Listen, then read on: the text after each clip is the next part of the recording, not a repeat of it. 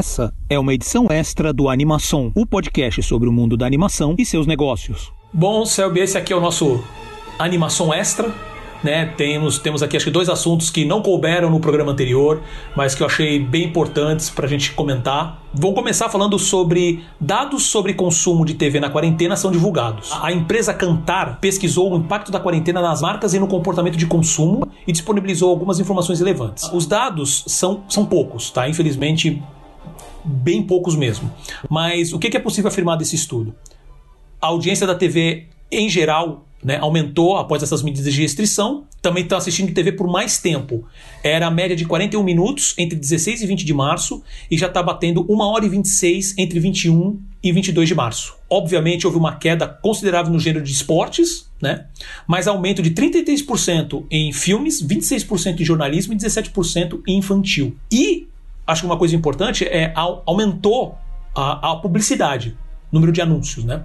Uh, quase cinco vezes mais comparado entre os dias 15 e 22 de março. Uh, também tem um dado aqui interessante que fala que houve, houve 8% no aumento da audiência em periféricos. Quer dizer, é, aparelhos que se conectam à TV, como videogames e aparelhos de DVD, entre outros. É, esses dados acabam corroborando aquelas informações que a gente passou na, na edição passada, na retrasada ou passada. A gente, eu sei que a gente está comentando essa, essa esse tema da audiência já algum, algumas edições, mas ela é bem parecida porque, bom, é óbvio, né? Você fica mais tempo em casa, você vai consumir mais televisão, mais videogame, né? Enfim, vai ler mais também, tem gente que está lendo também mais.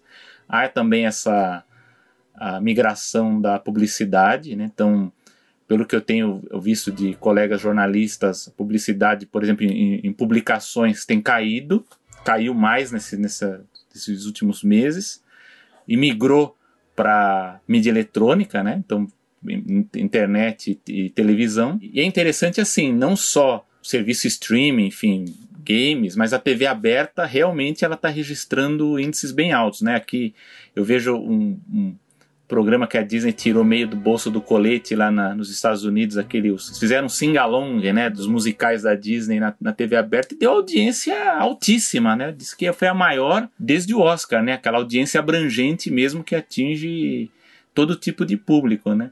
E aqui no Brasil, para quem vive compartilhando notícia de que a Globo está em crise e tal. A Globo está tendo a maior audiência. Acho que o Big Brother ele não tinha uma audiência, não só audiência, como a repercussão, que também é muito importante nessas horas, do que nos últimos 3, 4 anos. Né? Então é um, é um efeito muito grande para a TV aberta, digamos assim, para a mídia eletrônica que andava em baixa ela está aproveitando, ela está surfando bem nesse momento. Sem dúvida. É, o, que, o que eu acho só complicado dessa pesquisa é, assim, é que realmente a gente não está segurando dados aqui, né? É, realmente o, os dados disponibilizados, assim, pode ser que a empresa, a Cantar, ela tenha mais informações, mas os dados disponibilizados são minúsculos. Ela tem alguns casos que são gráficos, onde não dá nem para ter uma ideia direita dos números que tem lá. Né? Então fica muito complicado comentar. Mas como saiu essa, essa pesquisa, digamos assim, oficial, e a gente já veio falando em programas anteriores, justamente sobre sobre esses hábitos de consumo, principalmente fora, né, nos Estados Unidos, eu achei válido trazer. É que esse, na verdade, esse aí vai dar gancho para um outro assunto agora. Mas é muito complicado também, é, é, e ainda mais na situação que a gente está, tentar contextualizar tudo isso, uh, sendo que as coisas estão mudando a cada dia, né? É, deixa a situação complicada. E quando sai poucas informações assim, fica mais complicado ainda. De qualquer maneira, eu achei, como eu falei, achei válido trazer pelo fato de ser uh, uh, alguns dados sobre o Brasil. Mas eram, assim, na verdade confirmam, uh, basicamente eles confirmam coisas que a gente já esperava, assim, não tem nada, nenhum tipo de, de mudança, ou, ou, então nem pelo menos um, um, detalhe, uma contextualização maior. Não, tanto é que é, é, é, até ele fala no, no gráfico que houve queda considerável em esportes, né? Mas é óbvio que é esperado, né? Porque a gente não tem mais as competições, né? Tá tudo parado, né? O que eles conseguem de boa audiência em esportes é quando reprisa algo, enfim, que foi significativo, um jogo de futebol importante, enfim, histórico. E aí você consegue, de alguma forma, ter uma repercussão, né? Mas em geral tá parado. O que vai crescer é jornalismo, né? Porque vai informar o que está acontecendo e entretenimento. Isso que vai crescer. Perfeito. E essa questão que você mencionou dos do, jogos, né? Porque a Globo voltou a fazer isso, né? Reprisar jogos antigos e tal. Uh, eu não cheguei a ver audiência disso. Não sei se foi boa ou não, né? Mas uh, que, que ajudaria também para contextualizar isso aqui, porque talvez percebam, aí eu já não sei, se vai fazer sentido até ter programas agora mais para frente que na verdade sejam programas que falam mais de história do que só o ao vivo, né? Isso pode acabar trazendo uh, uma audiência, mesmo quando digamos assim normalizar. Né? Pode acabar trazendo uma audiência que eles nunca imaginavam que poderia funcionar, que eram teoricamente programas de nicho de, de, de canais a cabo. Sim, só para você ter uma ideia, o, a reprise do jogo aquele jogo Brasil e Alemanha, que foi a final da Copa de 2002, deu 21 pontos. Pô, nada mal, nada mal. 21, uma reprise, né? Então, você vê. Cara, não gastaram, não gastaram nada, o que tava esquecido o conteúdo lá atrás, e os caras fizeram isso. Então, obviamente, isso daí é um gancho pro segundo assunto, mas assim, precisa de um pouco mais de informação. Tá? Uh, uh, e, e, a gente mesmo vai ter que ter um pouco de calma, porque tá muita coisa acontecendo, tá muita coisa mudando de uma semana para outra. Mas achei válido comentar. Dito, dito isso, acho que já dá para passar para o segundo assunto. Produções animadas para o público adulto são as que mais crescem na América do Norte. Documento detalhado escrito por John Evershed, que ele foi cofundador e antigo CEO da produtora Mondo Media, que produzia o Happy Tree Friends, aquela série de animação, é, apresenta vários números, gráficos e citações que confirmam que a animação voltada para um público acima dos 18 anos é a que mais cresce hoje. E eu quero só deixar claro aqui que esses números têm alguns momentos que a gente vai mencionar, informações que impactam uh, internacionalmente, mas é basicamente foco no mercado norte-americano. Ainda assim, tem umas informações bem legais. Uh, eu começo, na verdade, abrindo com cinco pontos que o, que o site Cartoon Brew né, separou e depois eu quero comentar. Eu, eu li o documento, né? a gente leu o, o, o, documento, e tem outros pontos também bem interessantes além desses cinco pontos. Então, um dos pontos que o site Cartoon Brew menciona né, é o seguinte: que ele fala que o boom de animações adultas está sendo puxado pelo serviço de streaming em sua maioria.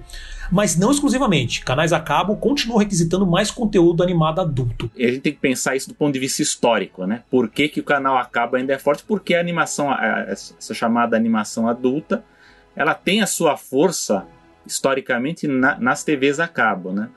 Uh, no passado existiu a gente, uh, as TVs até exibiam o que a gente pode chamar de animação adulta, né? não, não com conteúdo violento, sexual, mas enfim, mas com piadas, né? com situações mais adultas. Isso já, já há muito tempo, desde os anos 60 já tem alguns exemplos disso. E também havia programações especiais de animações familiares, enfim, também que atingiam um público mais adulto. Brasileiro, por exemplo, a gente tinha na TV Cultura nos anos 80 o programa Lanterna Mágica, por exemplo, que exibia curtas do mundo inteiro. Nem todos os curtas ali eram para criança. Você tinha curtas experimentais, você tinha curtas de arte, você tinha curso, curtas com uma temática mais adulta. Lógico que nada, como eu estou falando, nada pesado, né? Mas isso existia. Uh, e aí tinha os Simpsons, depois dos anos, no final dos anos 80, enfim, a gente vai evoluindo, né? Digamos, essa desconstrução de um rótulo que, que a animação, infelizmente, ganhou, que o pessoal fala, ah, porque é um gênero infantil, né? Na verdade, não, animação pode ser qualquer gênero, animação é técnica, né? Cravou-se esse gênero infantil por conta da massificação da televisão, né? A gente até já comentou um pouco sobre isso. O que vai acontecer é que lá para o ano 2000, 2001, vai haver um movimento de criar blocos de programação especificamente para quem aprecia o conteúdo mais adulto. Então, vários canais vão investir em programação que eu chamo de não propriamente adulta, mas programação saudosista, né? Então tinha Nick at Night, né, da, da, Nickelodeon. A Disney vai criar um Walt Disney, que era a programação dos anos 50 e 60 para exibir à noite, de madrugada. Tinha, tinha a MTV também, né? A MTV apostou bastante nisso daí. Também, a MTV também teve programação assim, até que a Cartoon Network teve a sacada de criar uma identidade noturna chamada Adult Swim, né, que lançou em 2001, que era basicamente um bloco de animações, de, de séries e de curtas que visavam escapar do foco principal do canal na época, que era a idade entre 7 e 11 anos, né? Então a programação diurna era 7 a 11 anos e à noite passou a ser essa programação. Então por muitos anos a TV a cabo ela, ela passou a investir nesse filão do, da animação adulta. Então o, o tripé principal para entender essa programação é o Adult Swim na Cartoon, a Fox, que, que é a, a, a grande produtora de, de, de séries adultos, então tem não não só os Simpsons, que é mais familiar, mas depois veio o Family Guy, American Dad, e tem outros exemplos por aí. E é claro, os animes japoneses, né? Os desenhos japoneses também tem uma temática mais adulta, também é, conseguiram atrair uma audiência que estava meio perdida ali, atraída pela programação japonesa e ficou em cima desse tripé. Então, assim, é lógico que as TVs a cabo elas vão continuar ainda por algum tempo, pelo menos no médio prazo, ela vai ser uma força, né? Mas como esse relatório do Evershed fala, você tem uma migração do que a gente chama de programação linear, né, que é essa da, da TVs abertas, TV, TV a cabo, programação fixa, né, para o streaming, né. Então ele fala que a, a, a produção está sendo puxada pelo streaming muito por aquele motivo que a gente também discutiu aqui já no nosso podcast, que é a necessidade de formar acervo, né? Então você precisa ter um acervo mais abrangente para atrair públicos diferentes e animação virou a bola da vez. Então as, as a, Uh, os serviços de streaming, as plataformas, elas estão investindo pesadamente. É, indo pelo assunto que, que iniciou, eu já, eu já chego no segundo ponto, que é o do que você estava falando sobre a questão Sim. dos animes e tudo mais. É, o gênero das animações voltadas aos adultos agora está indo além da comédia. Então, entre. É, se pode considerar isso como gênero, mas no, no relatório eles mostram isso. Né? Eles consideram isso como gênero. Então, ser um gênero anime, horror, musical, sci-fi, drama, ação. Aí tem vários. Na verdade, antes de, de, teu comentário, sabe, eu queria só fazer o seguinte: primeiro que considerar anime como gênero é problemático. cai na mesma questão de categorizar animação como gênero, né? Então, isso já é, já é complicado, né? Mas assim, o fato é que eles agora estão descobrindo realmente, né, que olha, a animação ela pode ser, ela é uma ferramenta, você pode fazer qualquer gênero com ela. É drama, coisa que que o anime mesmo é muito forte na parte de drama, uh, na parte de, de, de, de, de ficção científica. Uh, isso não só anime, mas geral, né? Você tem eh, desenhos animados de ficção científica, você tem desenhos animados uh, com ação, musical, você pode entrar no mérito de, todos os filmes da Disney ou até algumas animações, algumas séries animadas, como agora recentemente, eu já vi alguns que eu não sabia que era que seguia desse jeito porque eu não sigo. Mas por exemplo, a série do Enrolados, né, o Tangled, a série animada, tem, eu não sei se são todos os episódios que tem, mas tem vários episódios que tem músicas. Né? Que eu achei, que eu fiquei impressionado. Falei assim, poxa, fazer um musical é um negócio que custa muito mais, assim, tem muito mais recurso, muito mais tempo gasto para fazer realmente um musical e ficar legal. Eles estão vendo agora que dá para fazer animação adulta sem ser estilo sitcom, que é que nem a gente falou, é, é Simpsons, Family Guy, American Dad, The Cleveland Show, que é basicamente Matt Groening e, e, e, Seth MacFarlane, né? Ou então, e aí a opinião minha, tá? Mas muita porcaria que, que o Adult Swim mesmo patrocinou, que o Adult Swim é, fez coisas muito legais, mas teve muita porcaria. E eu não vou entrar no mérito porque eu não vou ficar arranjando treta com ninguém agora. Mas assim, realmente teve muitos produtos que era feito. Parece que era só feito para ser é, é, subversivo.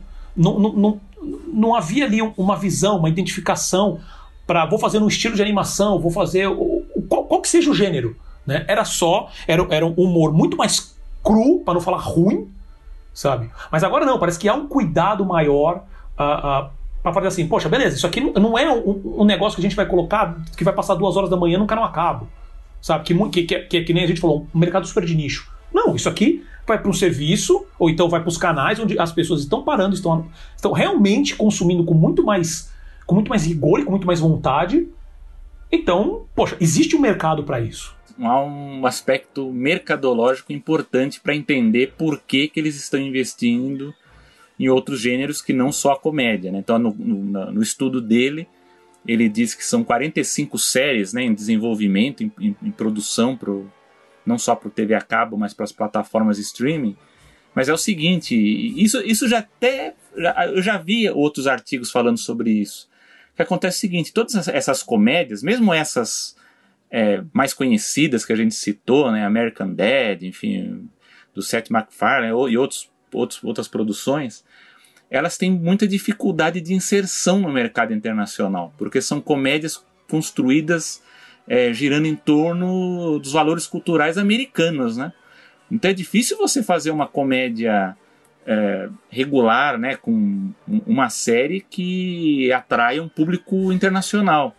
Já com os outros gêneros, começa a ficar mais fácil, né? Então você trabalhar drama, ficção científica, horror ou mesmo musical, enfim, é, faz total sentido, né? O, o, a surpresa é terem demorado tanto para investir nisso aí, mas é, o, o, estudo ele, ele acaba apontando uma coisa que já há pelo menos uns 10 anos eu já vejo artigos falando que as produtoras tinham que olhar para gêneros diferentes para uh, atingir uh, públicos de outros países. É lógico que agora com o streaming, com a lógica né, que você tem que é, ter audiência em, vários, em várias culturas diferentes, aí eu acho que acionou o alarme que, opa, melhor fazer assim porque é, temos mais chance de atingir esses públicos. Parece que assim, a, a, plataforma a mídia acabou forçando esse caminho. Mas é isso mesmo, assim, é, esse era um outro ponto que o Cartoon Brew tinha mencionado, que é a questão do.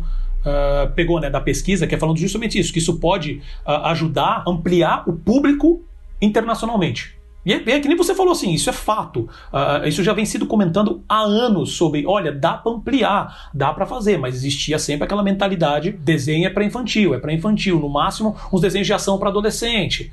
Ah, se você vai fazer uma coisa de adulto, você tem que ver, ter certinho qual é o lugar que você vai passar e tem que fazer um monte de análise, tem que, sabe? Então, assim, gente, você tem um monte de pessoas consumindo animação, porque a animação é uma ferramenta. Você quer contar uma história? Você pode contar filmando, você pode contar animando em 3D, animando em 2D, animando stop motion, sei lá, juntando tudo isso, sabe, não usando nada disso, usando outras coisas, dá para você fazer. É, um, é, uma maneira de você contar histórias. É óbvio que existe uma questão cultural que você precisa tomar cuidado, comercialmente falando, né?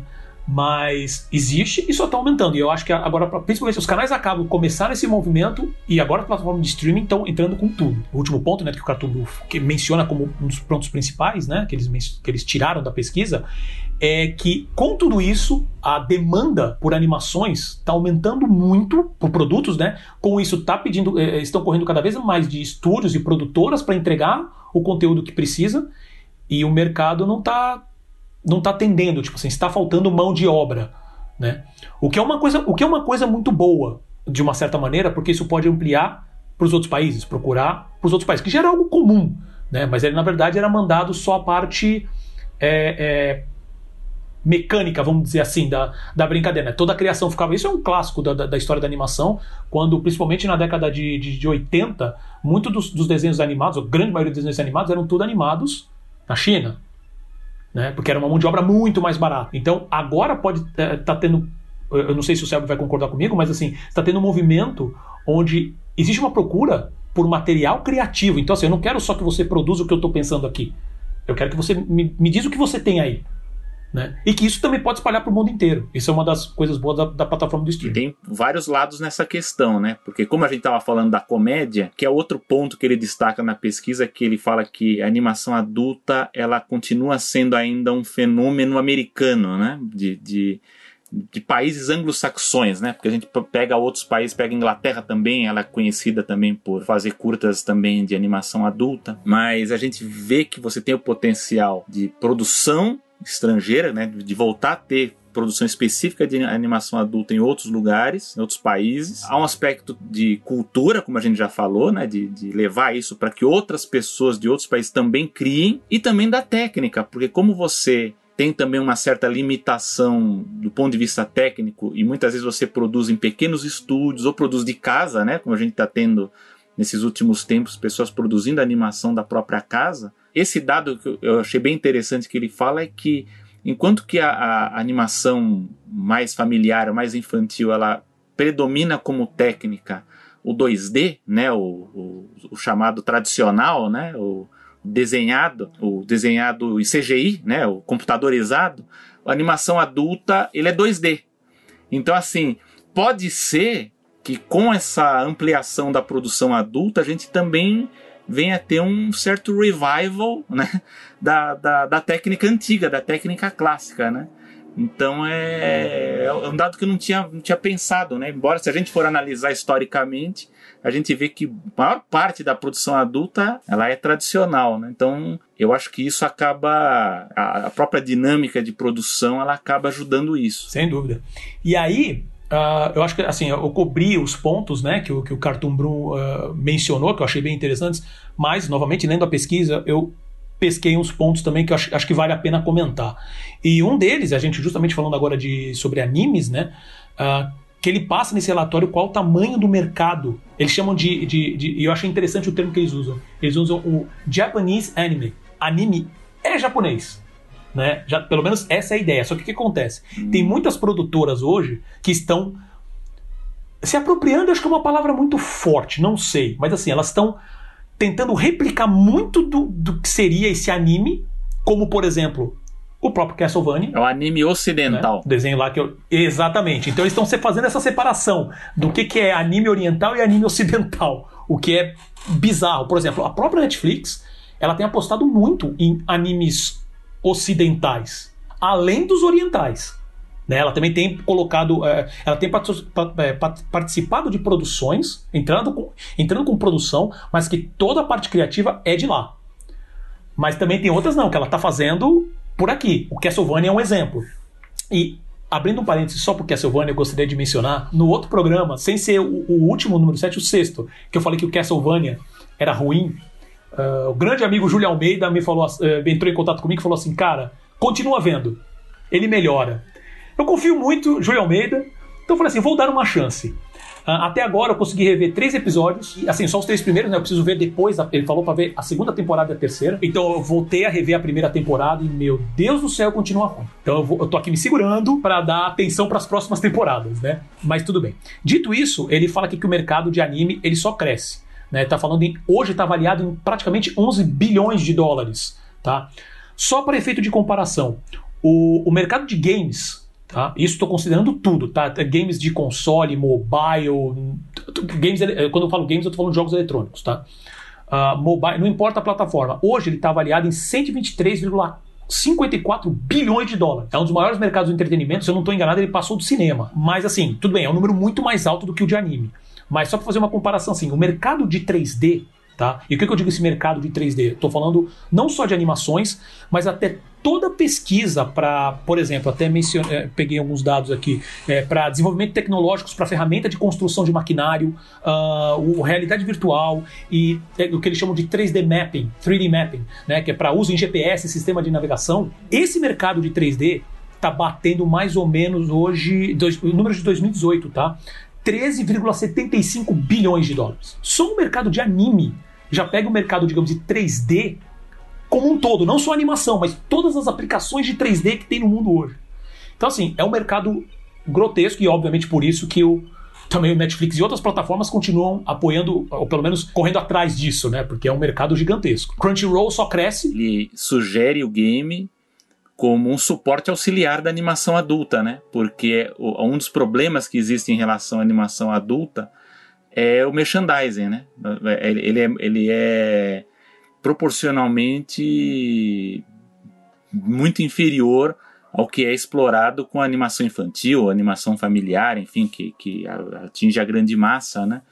Então ele fala como os games eles conseguem uma estratégia de mercado, enfim, muito maior, né? É muito mais poderosa ele indica como potencial, né, nesse relatório, que essas produtoras elas deveriam se ancorar né, no, no, nos games com uma espécie de parceria para que o negócio prosperasse, né? Bem interessante. Com certeza. É justamente isso que você falou, cara. É, realmente o licenciamento para o público mais adulto ele é mais limitado. Mas assim, eu, eu, tenho acompanhado essa parte de licenciamento já faz alguns anos. Eu tenho ido em eventos, acompanhado palestras e tal para entender melhor né? Como é que tá a, não só questão de tendências, mas como que funciona melhor esse mercado. E realmente, assim, só nos últimos acho que dois anos, dois, três anos, é que aqui no Brasil especificamente, tá? Acho que é dois anos só está começando a ter uma atenção maior aqui no Brasil para justamente essa parte de licenciamento adulto. Ele sempre foi muito pequeno aqui, só que nos últimos anos tem crescido. E as empresas estão correndo atrás para aproveitar, vamos dizer assim, essa onda. Da mesma maneira, a questão das animações adultas. Né? A gente já, comentou em outros programas que, assim, é difícil encontrar produtos licenciados do Netflix. Existem, mas, assim, pela cartela de conteúdo que eles têm, sabe, é, é, é muito estranho que não haja mais coisa. Mas o licenciamento adulto, ele realmente ele, ele acaba sendo um mercado menor, porque, obviamente, o adulto ele, ele é muito mais seletivo, mas os produtos têm, digamos assim, um valor agregado, um valor pessoal muito maior. Porque se o cara vai comprar aquele produto é porque ele realmente gosta daquele personagem, ou porque ele gosta daquele, daquele, daquela série, ou daquele quadrinho, ou do autor. Né? Existe um, um, um valor intrínseco, na minha visão, muito maior.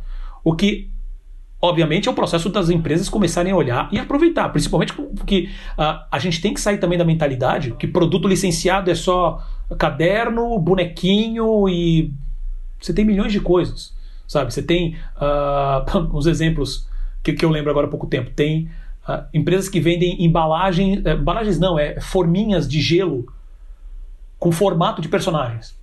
Então, não, não personagens necessariamente, né, mas os símbolos. Então, com o escudo do Capitão América, o formato do martelo do Thor. Que não é uma coisa assim que você vai vender para criança. Então, mas é uma coisa que mexe, que nem você falou também, a questão da nostalgia muito forte. E, é um, e não é um, um, um porta-treco, não é mais um, um pega-pó. Isso acaba agregando muito valor e tem diversos tipos de categorias de produtos que ainda não são abordadas. O que depende cada vez mais das empresas fabricantes a justamente ver essas oportunidades e oferecer, porque agora a oportunidade de mercado está cada vez maior. Além disso, questão do modelo de negócio voltado para a parte de mobile e redes sociais, de uma maneira geral. Né? A pesquisa deixa claro que não está solidificado, tá?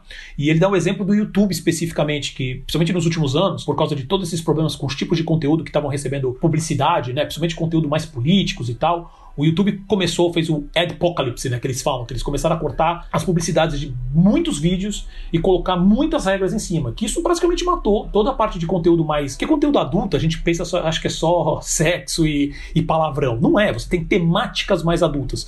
Eles foram justamente por esse lado, eles pegaram uh, temas complicados, uh, políticos, palavrões e, e, e, menção a sexo, algumas palavras específicas e cortaram tudo. Você não pode fazer, um exemplo específico, você não pode fazer um vídeo criticando, por exemplo, o nazismo, porque pelo fato de você falar nazismo, já está cortado, entendeu? Então essa falta de contextualização matou. Eu usei um exemplo específico, mas assim, isso acabou matando uh, qualquer tipo de conteúdo que saia do conteúdo mais infantil, do conteúdo mais família, não tem como a pessoa mobilizar no, é, monetizar no YouTube. Parece, a pesquisa diz que já está um movimento do YouTube já está repensando como trabalhar isso, porque é um mercado gigante que, que estão até falando de faturamento deles mesmo, que eles estão perdendo, né?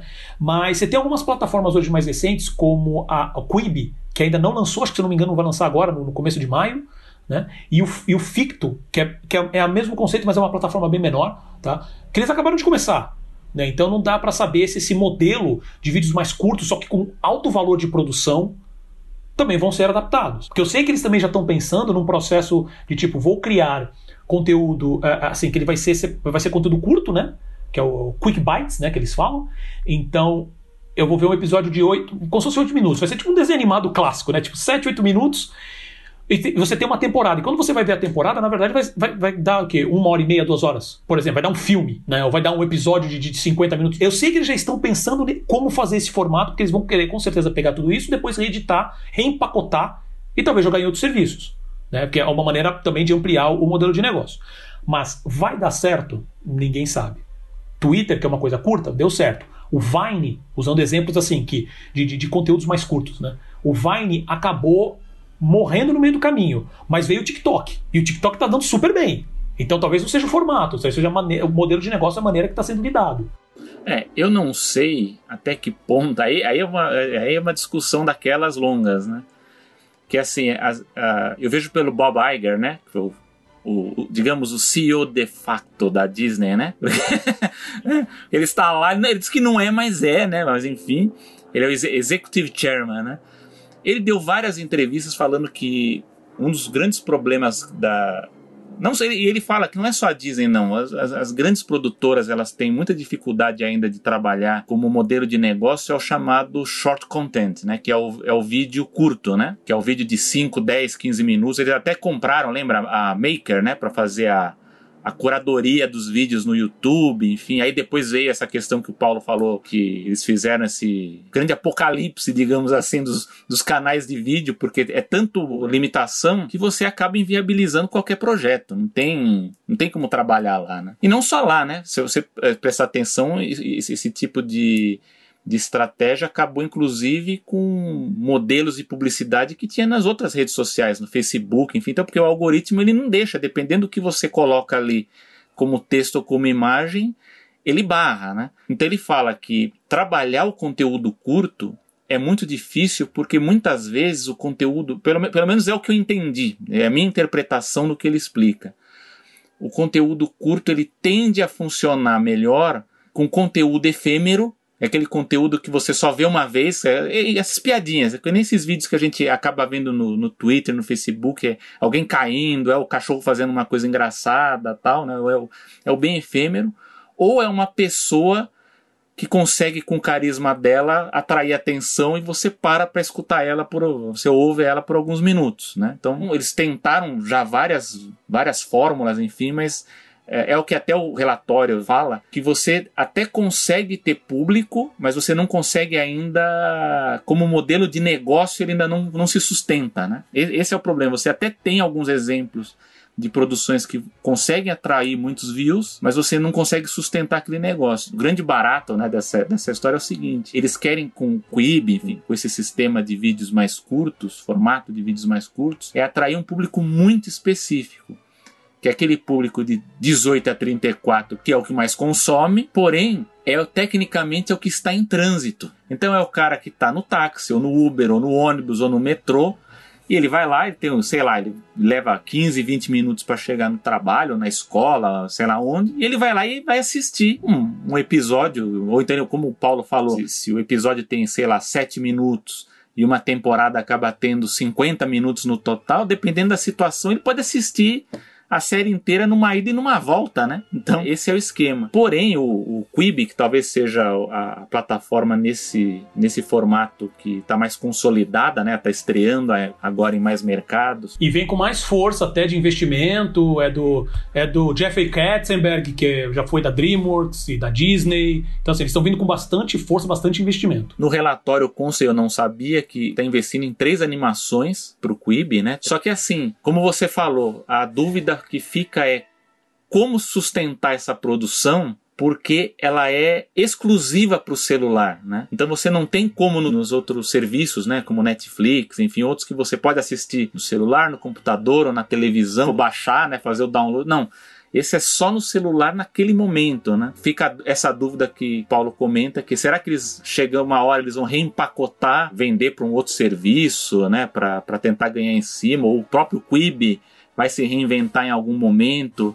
Porque assim, no modelo que está, eu, eu acho que é bem limitado, assim, né? Eu, eu não sei até que ponto o serviço ele é sustentável no longo prazo, né? Pelo que eu estou vendo, são orçamentos grandes, são produções de, né, de grosso calibre, assim dizer. Enquanto a Netflix agora está investindo em umas produções meio duvidosas aí quanto a, a orçamento agora, né? Eles estão tentando diversificar produções de alto orçamento com outros um pouco mais popularescos, né? Digamos assim, né? Reality shows, elas estão investindo mais, mais nesse nicho. Então o Quibi ele vai por esse lado. Mas fica essa dúvida: será que o negócio é sustentável? a longo prazo? O que, que você acha, Paulo? Cara, não sei. Uh, como, eu, como eu te falei, assim, você, você, e você mencionou, assim, eu acho que eles estão pensando nessa como reempacotar esse conteúdo. Eu acho que você mencionou tudo assim, o, o, Netflix e as outras plataformas, e eu vejo isso muito, pelo menos via, né? Alguns um mês e pouco atrás, que eu pessoalmente nunca, nunca fui fã de ver série ou ver filme em celular. Vídeo de YouTube para mim faz todo sentido. Mas, por exemplo, uma mesmo que seja uma série no YouTube, eu falo, não, eu vou parar em casa e vou ver com calma. Então seria muito legal se você que está ouvindo o programa agora tem alguma experiência com isso, então você gosta de ver séries Netflix, filmes, uh, independente do serviço, no celular enquanto você está pegando metrô, pegando ônibus, não sei. Manda mensagem pra gente, a gente está lá no Animação Pod no Instagram, tá? Uh, tem o nosso Twitter pessoal, uh, o do Selby, Selby Pegoraro, e o meu, Paulo Martini. Manda pra gente o que, que o, se você costuma né, ver animações mesmo no, no, celular ou não. Mas eu vejo que, assim, as séries de maneira geral, já vi gente também vendo animação, isso cai, cai tudo na mesma categoria. Filmes mesmo, já vi gente vendo Shrek uma vez aí, pouco tempo atrás, no metrô vendo Shrek. Falei, tá bom, primeiro, né? Tá bom. Eu não sei, parece que muita gente já se adaptou. Eu falo pelo meu irmão mesmo, ele já vê série, filme, no, tudo no celular, coisa que me dá um uh, desespero. Mas, cara, isso não importa. Não importa. Assim, essa, essa adaptação existe. Então, assim, se o pessoal já está adaptado a ver filmes grandes, coisas grandes no celular, às vezes em o meu ponto é, às vezes em formato, em tempo maior, será que o, que o Quibi, que ele vai pegar tudo isso e vai achatar, achatar não, né, mas vai cortar em um monte de pedaços, será que isso vai fazer alguma diferença? Não, e, tem, e tem um outro fator também, que eu acredito, eu até eu quero ir atrás um pouco de como, como eles estão pensando essas produções, porque eu acho que não só essa questão do público em trânsito, mas eles estão de olho naquele público que é uma coisa que também eu acho muito estranho, mas enfim, acontece, que é o pessoal que assiste as séries correndo, né? Em velocidade em duas, três vezes, né? E assiste. Então você assiste um episódio de, sei lá, 50 minutos, você vê em 20, né? Então você vai correr, você só vê as cenas ali que chamam mais atenção e, e corre, né? Eu já acho bizarro ouvir podcast assim. Eu sei que tem muita gente que escuta, tipo, em uma velocidade e meia, né? Uma vez e meia velocidade. Eu acho muito estranho, mas sim, tem gente que faz isso. Para mim faz menos sentido ainda, mas eu concordo contigo. Não, são transformações que acontecem. A gente, a gente for pensar como aconteceu o modelo da, da TV aberta, TV fechada que já sofreu uma modificação e agora para o streaming que, que, que era que você tinha a produção de televisão em blocos, né? E você tinha que criar ah, o suspense, né, de um bloco para o outro. Isso teve que teve que ser mudado para a lógica do, da produção em streaming, para o Quib, enfim, para a produção de celular curta, é outra dinâmica, né? Você tem que pensar uma, uma narrativa mais curtinha, mais ágil, né? Criar um outro tipo de suspense para te prender para o próximo, né? É um, é um desafio, né? É um festival de ganchos e num momento muito curto, onde você tem um tempo muito pequeno para passar toda a informação, apresentar personagem, apresentar a situação, desenvolver e ainda deixar um gancho pro próximo, num tempo muito curto. Então, Óbvio que isso também vai impactar em, em como uh, toda essa parte de, de, de, criação é feita, porque realmente uma coisa está sempre impactando na outra. E isso que é uma coisa importante que eu acho legal, que o pessoal às vezes tem noção de que tudo é criado, por exemplo, parece aquela coisa de documentário da Disney, né? Nossa, os, os, artistas sentaram lá e criaram. Eles criaram, não tinha rédeas, não tinha bloqueios, não tinha impedimentos, não tinha nada. Eles criaram. Não. Sempre teve limitador. Cada mídia tem limitador, o modelo de negócio tem limitador. Então isso é muito importante falar. Eu já quero mencionar agora, Selby, que é para mim acho que um, um, dos pontos mais importantes, talvez assim, para produtoras menores. O serviço de streaming especificamente, acho que é, é o ponto que encerra, acho que a gente vai fechar essa, essa conversa, que é assim, os serviços de streaming, eles estão pegando hoje direitos internacionais. Novamente, lembrando, estamos falando de mercado norte-americano. Né? Então, os Estados Unidos, sei lá, o Netflix americano fechou o Castlevania, por exemplo, que é uma, até uma produção deles. Cara, o direito, é, ele já sai do, do processo falando assim: olha, o direito é internacional e perpétuo. Resumindo, exclusividade.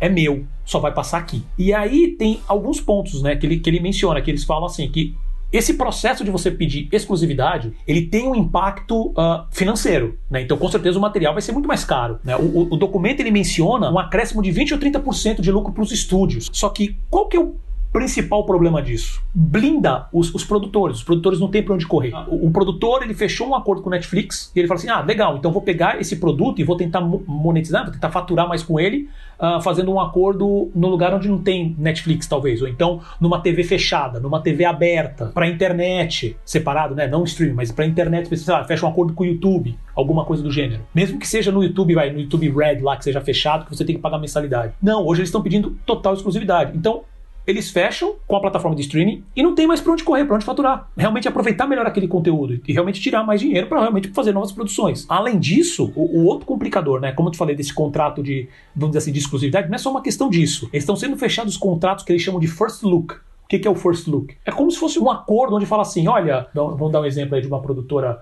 uma Frederator. Ou então, no caso, a Titmouse. Toda produção que ela for fazer, ela já tem um acordo hoje com o Netflix que ele fala assim: olha, vou fazer tal produção. Netflix, você se interessa? Antes dela apresentar aquele projeto para qualquer outra. Então, esses são contratos de first look. E também tem os contratos de exclusividade, obviamente, que piora mais ainda, que são compra das produtoras. Então, dá exemplos aqui. A produtora Bento Box foi comprada pela Fox nos Estados Unidos, que obviamente agora faz parte da Disney. E a Roster Teeth foi comprada pela outra produtora Otter, que já é da Warner. É, leva pro, pro que seria o meu último ponto aqui, sabe? Depois deixa você comentar. Os conteúdos estão ficando totalmente nichados. Então você, por exemplo, você não consegue ver, como até na TV a cabo hoje mesmo. Você pode ligar na Warner hoje, e o que acontece bastante, diga-se de passagem, você liga na Warner, você troca pro Cinemax, você troca pro, sei lá, pra Sony, você troca pro Telecine e tá passando, às vezes, no mesmo horário o mesmo filme. O que às vezes é um saco também. Só que o que acontece? Esse é um fenômeno também que a gente é, acho que seria legal depois fazer um programa sobre especificamente disso. Que assim, os serviços eles estão se separando, né? Então tá, o Netflix está se concentrando nele mesmo, a Disney está se concentrando todo o conteúdo dela aqui, a Warner vai concentrar todo no HBO Max, uh, provavelmente a CBS vai concentrar tudo no Pica e vai que vai. Cada uma vai estar tá construindo o seu. Na pesquisa mesmo do, do Evershed, ele fala que o, os consumidores hoje estão dispostos a pagar no máximo, por três serviços. O que vai, lembrar, o que vai levar a uma coisa que já está sendo discutida há alguns anos, provavelmente, né? Tudo está levando a crer que vai acontecer algo do gênero. Que vai levar para o fenômeno do bundle, né? Que é justamente o que acontece com a TV a cabo. Você tem trocentos milhões de canais e você tem uma uma operadora de serviço. Ou duas ou três que concorrem. Provavelmente vai chegar a isso. Então vai ter a Apple, vai ter o Netflix, vai ter HBO Max e tal. Você fala, ah, você quer comprar um serviço? Então ele vai custar sei lá, o valor que é uma TV a cabo hoje. Mas o meu principal disso aqui é, é justamente como isso, de uma certa maneira, está permitindo um conteúdo muito mais abrangente. Talvez eles estejam. Hoje, justamente, estamos numa fase de muita experimentação ou então de muito de, de dar realmente voz para alguns criadores. Não há limite de conteúdo, de tipo de conteúdo, mas há um limite de, de possivelmente de faturamento. Os veículos estão né, concentrando muito. Não, primeiro eu voto com o relator, né? Concordo com tudo que o Paulo falou, para não ter que repetir tudo. Não, só para só para falar que realmente a gente está num, numa situação estranha na TV a cabo, como você fala, a gente está numa situação de que como as produções elas estão se dividindo entre os serviços, então você tem, se você assina um serviço provavelmente provavelmente você deve ter neste momento pelo menos uns 4, 5 canais exibindo a mesma coisa. Isso, isso acontece cada vez mais. Aí você tem, por outro lado, a proliferação desses serviços de streaming cada vez mais nichados. Atualmente a gente tem parte de filmes, né, filmes e séries, mas a tendência é fortalecer os serviços de esportes, e em terceiro lugar, os games, que também estão chegando aí. Então você vai vendo cada um desses, você paga a parte. Eu há muito tempo tenho essa tese, né? Alguns falam, ah, não, você está sendo pessimista. Mas eu acho que sim, a gente caminha para que no futuro tenhamos uma, uma nova espécie de TV a cabo, de um serviço agregador, que aí você, sei lá, como. Você já, já existem agregadores. Né? Nos Estados Unidos tem o o Roku, enfim, tem outros aí que você já agrega, mas tem que assinar cada um desses serviços, né? Mas a ideia é essa, no futuro você vai ter, sei lá, um, um serviço que agrega tudo, e aí talvez, sei lá, você possa ter a opção de consumir tal quantidade de material de um serviço tal, e você paga X, né?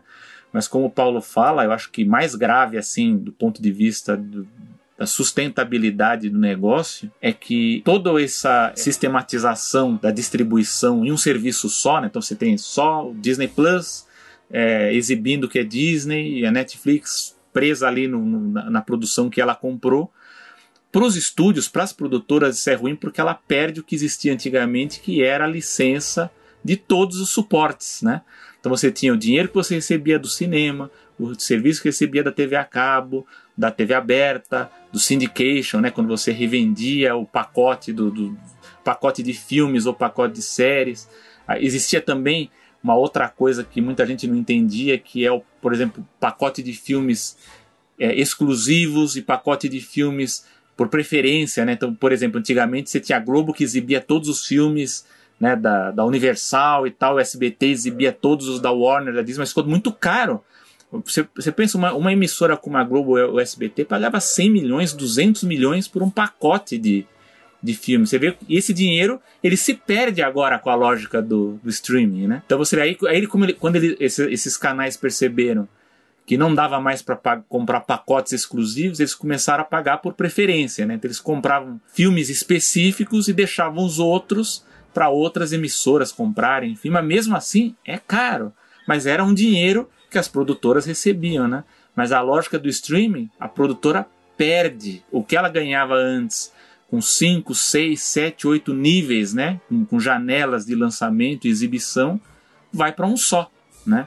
Então, essa é a grande dúvida. O negócio é sustentável a longo prazo para as grandes produtoras, do ponto de vista que a gente está falando de produções com alto orçamento, né, altos valores de produção. Porque quem produz de forma econômica, ok, vou acreditar que dá certo. Mas para quem gasta 200 milhões para produzir um filme, aí a gente já vai ficar numa dúvida para ver como é que vai os, os, os, serviços vão aguentar, sei lá, daqui uns 5 anos, 10 anos, como é, como é que isso vai funcionar. Né?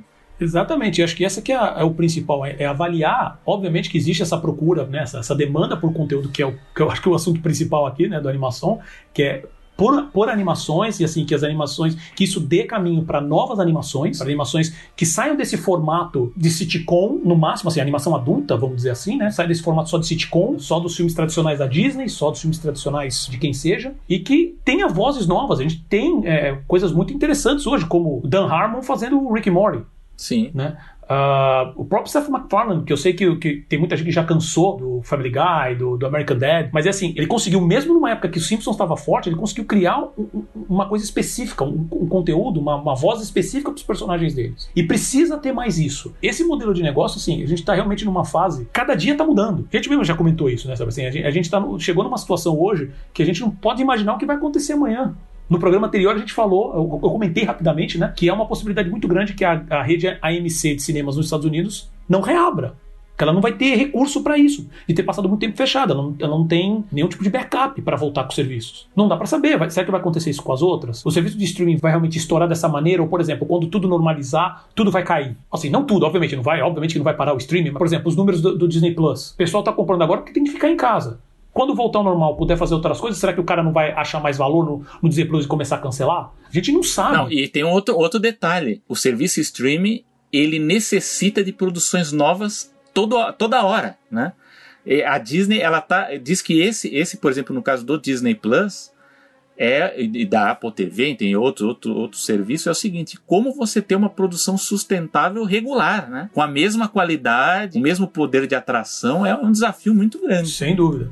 Então, assim, eu, eu achei legal a gente trazer nesse programa extra essa, essa, essa, conversa, porque, primeiro que assim, é difícil conseguir esse tipo de pesquisa. E no próprio Estados Unidos já é um pouco difícil, aqui então mais ainda. É legal começar essa discussão, porque assim, a gente vai ter que continuar contextualizando, a gente tem que continuar analisando a situação, porque tá tudo mudando. Pode ser que semana que vem a gente fale assim, olha, acabou esse negócio de animação adulta, vai todo mundo ver Disney, só Disney até o fim da vida. E, e a gente tem que dar aqui os parabéns para a Fox, porque a Fox é o bastião da animação adulta, ainda das séries adultas é a Fox. É verdade. Então a Fox tem um ponto positivo, né? A Fox só, só malham a Fox, a Fox tem esse lado. É, a gente malha a Fox News que merece, né? Mas realmente, o histórico da Fox, não só com animações, mas com séries também, eles sempre, é, é eles sempre postaram em coisas diferentes, né? Você tem um histórico não... não mais ousados. Ou até, e até mais ousadas, sem dúvida, sem dúvida nenhuma mais ousadas. Porque eu lembrei agora daquela série Married with Children, que era o. Sim. Veio pra cá como um amor de família, né? Se eu não me engano. É, então, e séries mesmo, por exemplo, como o Arquivo X, uma série de. Porra, ficção X, científica. Parker Lewis, né? Parker Lewis, entendeu? As, as, os Simpsons, uh, o American Dad, todo o bloco, o bloco de animação adulto, tipo, que tem hoje, o Bob's Burger também, não é uma animação infantil. Então, realmente, a Fox, os estúdios Fox, né, pelo menos com referência à televisão, sempre acabou investindo nessas ideias um pouco mais que você olhava e falava assim, não vai dar certo. Então, é isso, meu amigo Sérgio. A gente encerra por aqui a nossa edição extra. Muito bom falar com você. Discutimos muito sobre animações adultas e estou esperando. Vamos ver aí o que está surgindo aí, que são 45 novas produções, hein? Quero, quero ter disposição e tempo para assistir todas. Vamos tentar, sempre tentando. Um abraço, meu amigo. Tá bom, meu amigo. Um abraço. Essa foi mais uma edição extra do Animação, o podcast sobre o mundo da animação e seus negócios. Edição e design Gustavo Pinheiro. Acesse nosso site animaçãopod.com.br, nosso Instagram animaçãopod e escute a gente no Spotify, Google Podcasts, Apple Podcasts ou no seu agregador de podcast favorito. E isso é tudo, pessoal.